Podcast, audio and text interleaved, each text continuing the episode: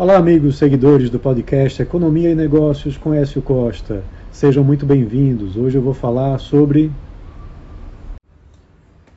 a balança comercial brasileira que atingiu saldo recorde para o mês de setembro com 8,9 bilhões de dólares.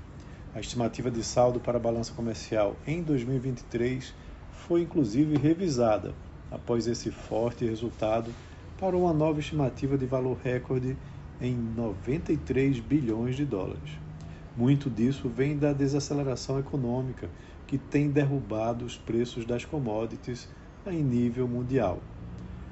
O resultado de setembro veio de uma queda significativa de 17,6% das importações para o mês por dia útil, isso na comparação com o mesmo mês de 2022, mesmo com uma elevação das exportações de 4,4% por dia útil para o mesmo período. Com isso, o saldo da balança comercial disparou 153,1% em relação ao mesmo período de 2022 e a corrente de comércio caiu 5,8%. A forte queda nas, das importações vem dos combustíveis, que apresentaram uma forte variação de valor importado negativo em relação ao mesmo período de 2022, uma queda de 44,5%, mas também da queda de bens intermediários, de 17,6%. Essa queda reflete a desaceleração internacional no preço das commodities, mas também dentro do país, já que o volume importado também caiu. Por outro lado, as exportações avançaram novamente, puxadas pelo setor agropecuário, com crescimento de 22,2% em valor.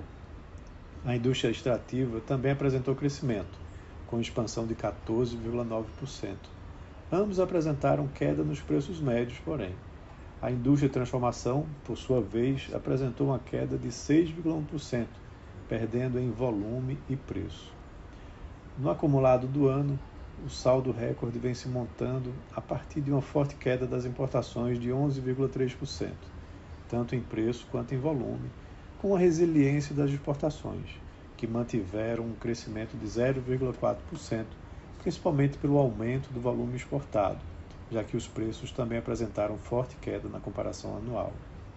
O desafio para esse ano está em manter o valor das exportações em crescimento na comparação com o mesmo período de 2022. A corrente de comércio apresenta um saldo negativo de 4,8%, mostrando que a desaceleração internacional também ocorre aqui no país um resultado preocupante, apesar dos recordes recorrentes nos saldos da balança comercial. Então é isso. Um abraço a todos e até a próxima.